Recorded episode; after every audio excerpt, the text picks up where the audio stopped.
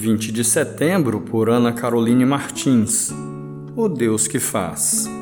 Proclamarei o nome do Senhor, louvem a grandeza do nosso Deus. Deuteronômio 32, verso 3. Após uma longa peregrinação, o povo de Israel se aproxima da terra prometida. Seu líder, Moisés, vive seus últimos momentos ao lado deles.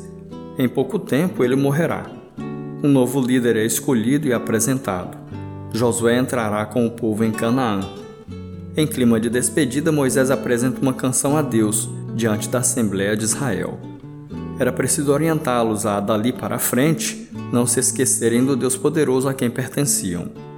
Durante sua fala, Moisés traz à memória dos hebreus os feitos poderosos do Senhor. Em resposta a isso, Israel tem um comportamento inadequado, escolhendo um caminho de apostasia. Ele continua narrando como o Senhor se revolta contra o povo e usa seus inimigos como instrumento de repreensão. Finalizando, Moisés orienta o povo a guardar aquelas palavras e a ensiná-las para as próximas gerações, pois tais palavras seriam como vida. Deus queria ter um relacionamento íntimo com o seu povo e se apresentou a ele em diversos momentos por meio de atos poderosos.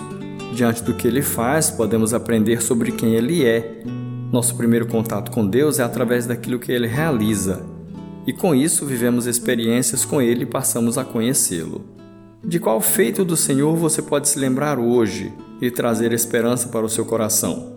Com alegria, celebre seus atos poderosos.